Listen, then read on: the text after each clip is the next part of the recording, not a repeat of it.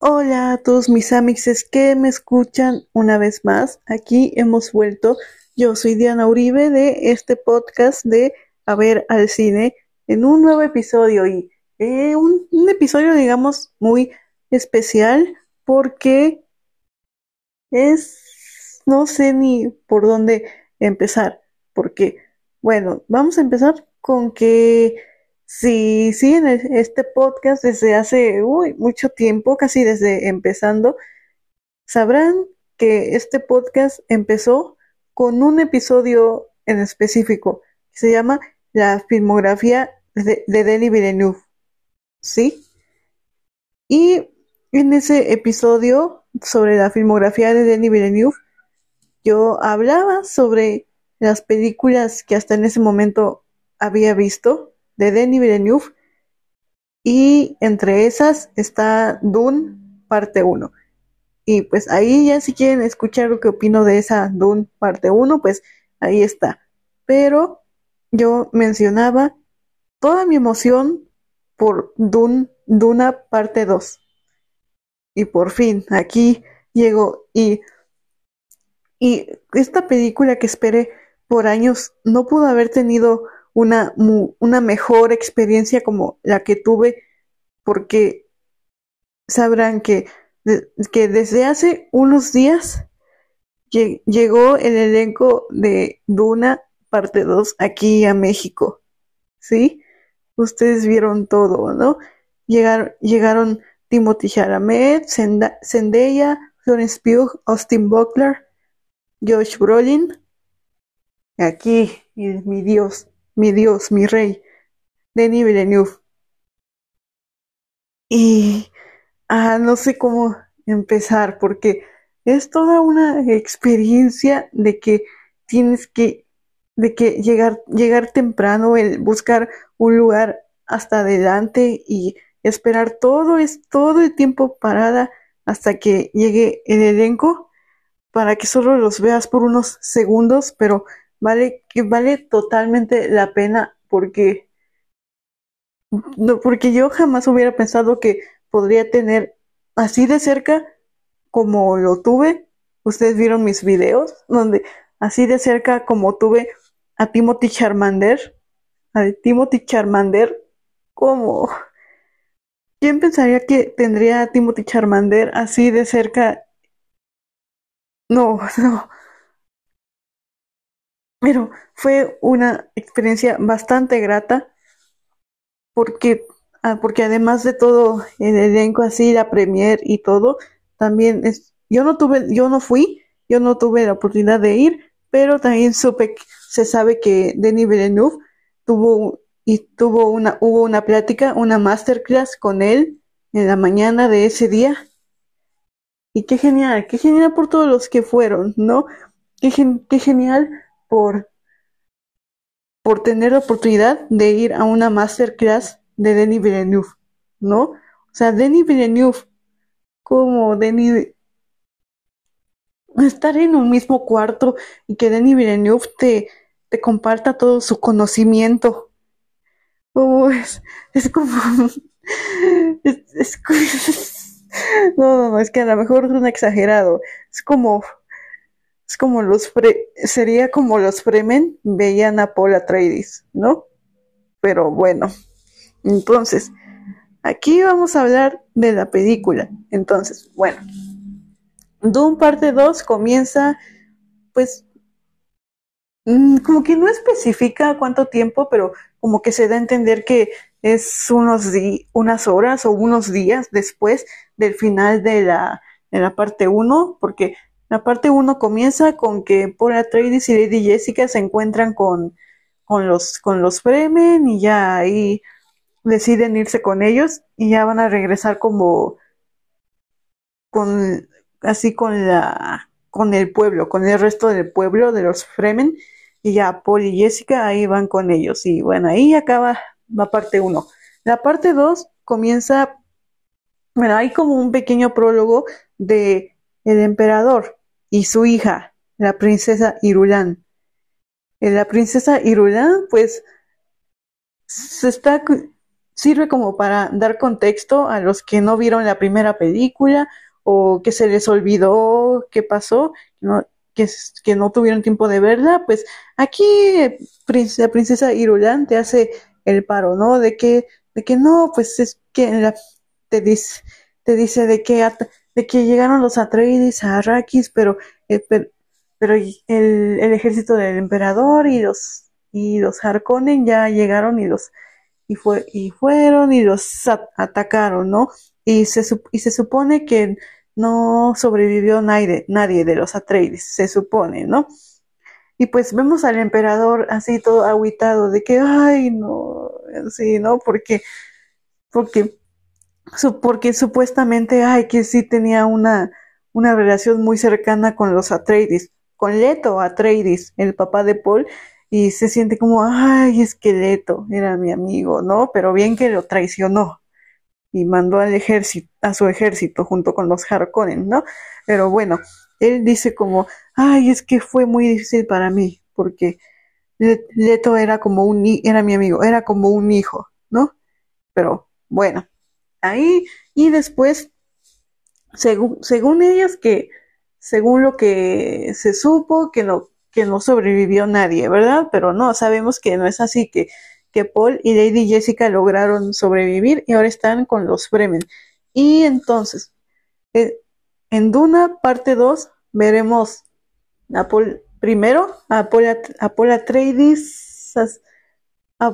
conviviendo con los Fremen, que empieza a em, aprender sobre su cultura, sus tradiciones, sus, su armamento, sus peleas, etcétera. Y, y, también va desarrollando ya un romance con, con Chani, con esta chica que veía en sus sueños. Y bueno, mientras, mientras tanto, pues los Harkonnen ahí como que siguen queriendo dominar a Rakis, pero lo que, pero lo que no contaban, lo que no contaban es que los Harkonnen tienen a Fate Rauta, a Fate Rauta, el este sobrino, el jovencito de los Harkonnen, que es un hijo de la chingada, violento, que es bien, que es un asesino bien cabrón, y así de que nada más lo ves y te da miedo. Sí, está cabrón ese Fate Rauta, pero bueno. Entonces, pues, ya se sabe lo que va a pasar, ¿no? De que esto, de que va, tiene que haber una guerra los Paul va a tener que pelear junto con los Fremen contra el emperador y los Harkonnen. Y pues durante la película tendrá que prepararse y así, pues, y hay un buen de cosas, ¿no? Pero todo lo que pasa en el medio, güey, en el medio, güey, o sea, tengo que hablar de esta película con spoilers porque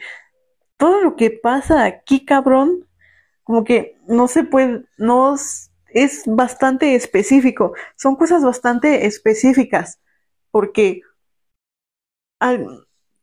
porque algo que me sorprendió de la, de la película y que igual no te lo muestran en el tráiler ni nada, es de que se sabe que Lady Jessica está embarazada, ¿no? Que, que antes de que, de que Leto muriera, que ella quedó embarazada y pues ahí va, Paul va a tener una hermanita, ¿no? Pero resulta, güey, resulta, güey, que, que Lady Jessica, así que, que se que es, sí, digamos que es obligada, sí, es es obligada porque como que la reverenda madre de los premios ya está muy vieja y tiene que, y tiene que haber una, una nueva reverenda madre más joven y así, y pues Lady Jessica, al ser una Bene Gesserit, pues tiene que ser la que sí, tendría, que ser la que cumpla este papel de la reverenda madre nueva. Ahora que ella y Paul están con los Fremen y supuestamente, supuestamente hay una profecía donde Paul Atreides es este Salvador, el Mesías, ¿no? Casi como dicen, este es este Salvador que va a, a salvar y liberar a los Fremen de los malvados Harkonnen y el Emperador, ¿no? Pero bueno, Lady Jessica es obligada a, a tomarse eh, esta agua con la especia esta madre, la especia por la que todos se andan peleando en Arrakis, ¿por qué? Y recordemos que esta madre, la especia, es, es, es, por lo que todos están peleando por tener el poder de Arrakis, porque la especia es algo muy, es un objeto muy, muy valioso que todos los pueblos quieren y por eso matan por tener el poder de Arrakis, porque ya, o sea, ya aquí vemos todo ese poder que tiene la especia, ¿no? Porque Lady Jessica se toma la especia y, o sea, y es, es, es algo tan, tan cabrón porque aquí, y mis respetos para Rebecca Ferguson aquí en esta escena, su actuación, porque literal se, se siente como una transformación y un buen de, no, un, una, una transformación así todo su cuerpo y pues ya, sus ojos se vuelven azules y ya, Lady Jessica es la reverenda madre, ¿no? Pero resulta que de repente Lady Jessica empieza a oír una voz, ¿no? Así que le, que le habla a ella y se da cuenta que es, que es su bebé, que ahora a la, la futura, la futura hermana de Paula Atreides, que aún no nace, que aún está en su vientre de Lady Jessica, le habla,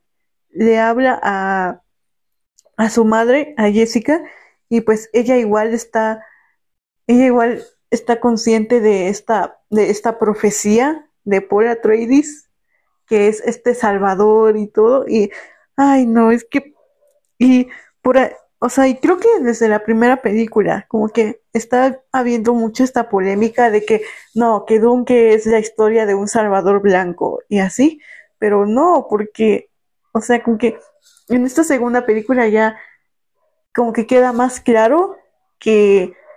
que por Atreides no es este Salvador blanco, es, que muchos quieren pensar,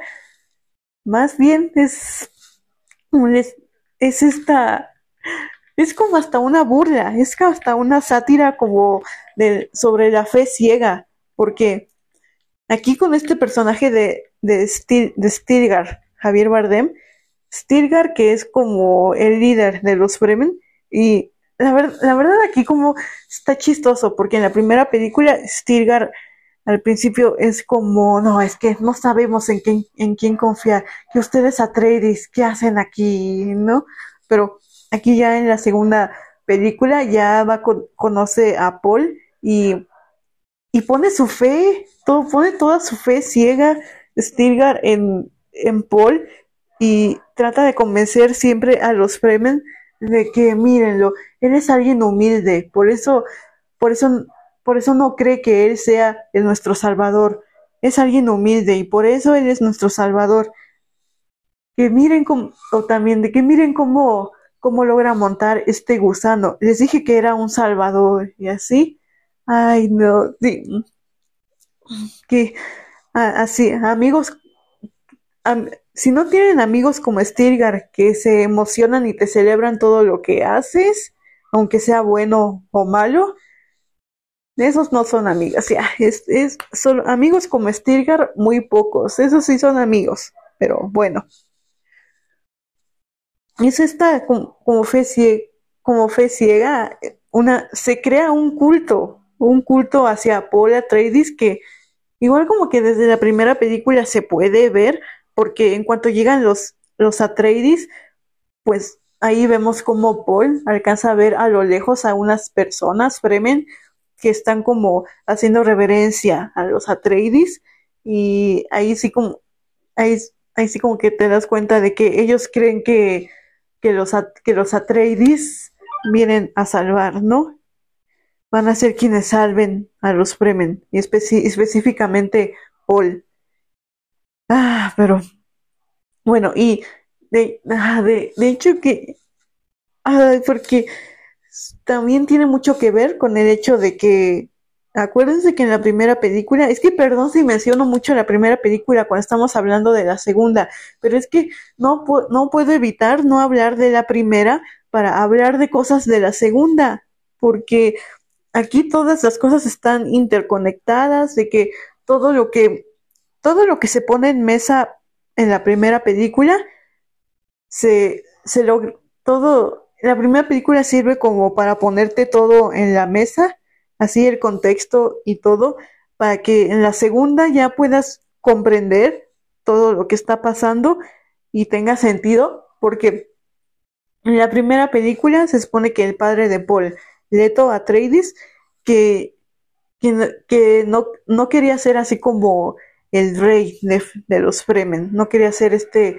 el conquistador de los Fremen. Lo que él quería era algo diferente, ¿no? Era hacer una alianza de los Fremen con los Atreides. Era lo que Leto quería, es algo que, pues sí, que lo mismo que Paul hizo al final. Lo que Leto quería es que es acercarse con los Fremen y aprender de sus costumbres, tradiciones, su cultura, todo, para así crear un vínculo y una alianza y que no sean enemigos, que los que los Fremen pues se sientan seguros con los Atreides y también, pero que también los Atreides pues que no se aprovecharan de los Fremen, así como lo hacían los Harkonnen y el, y el emperador. Pero bueno, ya más adelante vamos a eso. Pero es, esa como que era la intención de Leto al llegar a Arrakis. Pero bueno, ya pasa todo el desmadre de la primera y ya, vamos a la, a la segunda. Y pues aquí como que lo, lo que lo mantiene mo, motivado a Paul es este hecho de que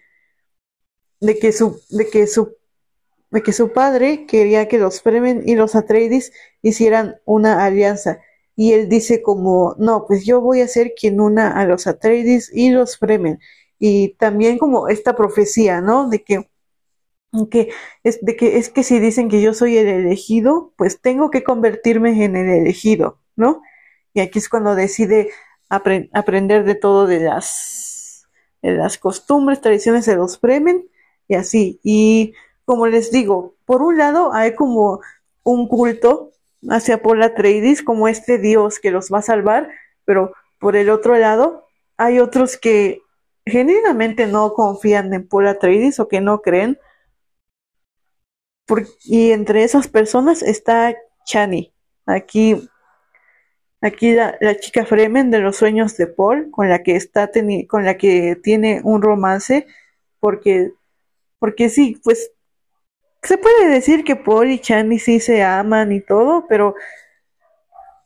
ay, está cabrón como está, como desde la perspectiva de Chani, como que parece, pareciera que más bien Paul Atreides, en lugar de,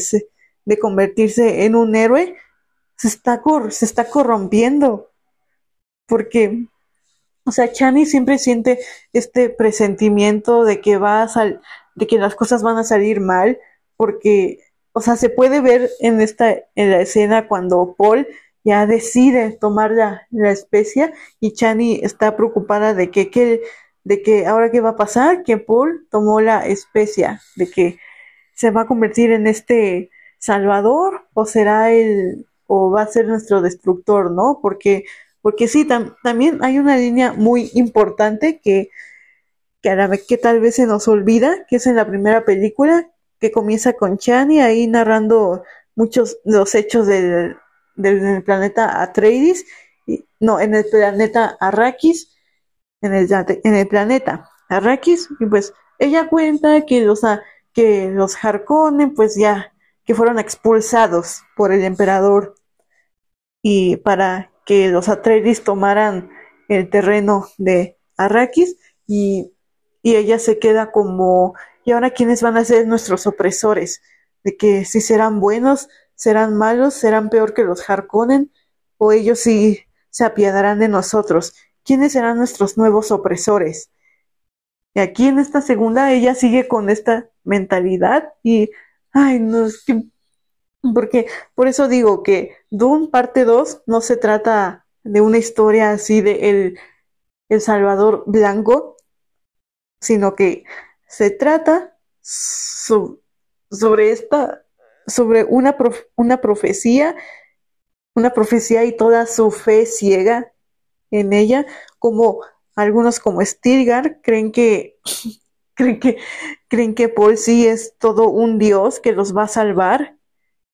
y pues igual van a haber unos que dicen como, como es que no creo que por la Atreides sea el elegido para salvarnos, y así, y ya, y, y también hablando de, hablando de lo que hace la religión, ¿no? También se toca este tema de cómo, de cómo en esta religión se puede manipular a conveniencia de una sola persona, porque hay, porque hay, también hay una subtrama en donde la, la, la, la hermanita de, la hermanita de, de Paul Atreides que le habla a Jessica en su vientre, ella le dice como, le dice como, de que tú no te preocupes por los que, por los que sí creen en Paul, son la mayoría, pero hay algunas, hay algunas excepciones, hay muchos que no creen, y lo que tenemos que hacer tú y yo va a ser convencerlos, tenemos que convencerlos de que crean que Paul Atreides es nuestro, nuestro Salvador, nuestro Dios, porque nos conviene que crean eso, que Paul es el gran Salvador. Pero bueno.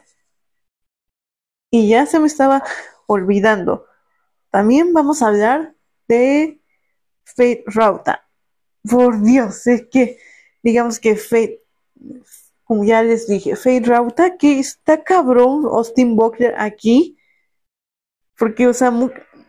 muchos dicen que ya, que ya, que hasta debería ser nominado al Oscar y no, y no sé qué. Y a lo mejor y sí, porque, o sea, Austin Buckler sale tan poquito tiempo, pero es como, está, está cabroncísimo porque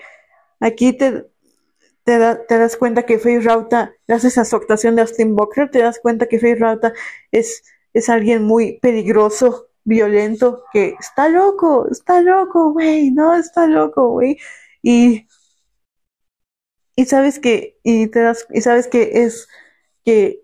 va a ser un enemigo, que va a ser un enemigo, una amenaza a vencer de Paul Atreides. Y por, y por Dios, o sea, ay, que yo diría que ojalá que esta película sea todo un éxito en taquilla y ojalá que toda la gente vaya a ver esta gran película Dune parte 2 en cines, porque y toda, y todavía me aguanté Todavía me aguanté mi emoción de hablar de otras cosas, pero, ay, si me pusiera a hablar de toda la película así a detalle y lo que me hizo sentir, estaríamos aquí, más de una hora. Y se volvería algo tedioso, pero bueno, solo decirles que el ver Dune parte 2 en una pantalla como fuera del Auditorio Nacional y además sumándole la experiencia de la gente que en, en, ciertos momentos como la gente gritaba y se emocionaba como si fuera una película de Marvel fue algo bastante chido y bastante maravilloso porque ay, es, toda una experiencia en el, en el cine y, y la verdad que ay, sí, lo voy, lo voy a decir Dune parte 2 sí podría ser la película de la década, o solo que venga otra película inesperada, así que salga de la nada y, y destruene a Dune parte 2, pero yo diría que, que por ahora Dune parte 2 sí sería como la, la película de la década porque ay, así es como se sintieron los fans del Señor de los Anillos cuando salieron estas películas. Sí, porque yo sí compararía Dune con El Señor de los Anillos, estos grandes fenómenos de gran presupuesto y un gran mundo tan complejo y tan maravilloso, pero que también tiene ahí como sus, sus elementos malos. Son películas emocionantes que te hacen llorar, gritar, que te hacen gritar de felicidad, la emoción, la acción, todo y es algo que se extraña, ¿no? Por eso digo, ojalá todos vayan a ver Dune parte 2 en el cine, que será una gran experiencia. Y la verdad es que creo que hasta las, hasta las películas que están nominadas al Oscar, por un pelito y se salvaron de que Duna haya sido atrasada hasta este año por la huelga. Porque si se hubiera estrenado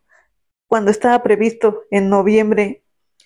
esta película sí se hubiera arrasado en muchas, en muchas categorías, en muchas premiaciones. Y ahorita, y ahorita, ahorita Christopher Nolan con Oppenheimer podría estar muy tranquilo de que sí, ya, ese Oscar ya es mío. Pero que se sienta aliviado, que se sienta aliviado de que no tuvo que competir contra Denis Villeneuve y su Dune parte 2, porque ahí sí, si hubiera tenido que competir contra su contra Dune parte 2, ahí no creo que Christopher Nolan hubiera estado tan tranquilo. Pero bueno, hasta aquí mi opinión de la película, la gran película Dune parte 2. Y ya saben quién soy, yo soy Diana Uribe de este podcast de A ver al cine y sin nada más que decir, bye.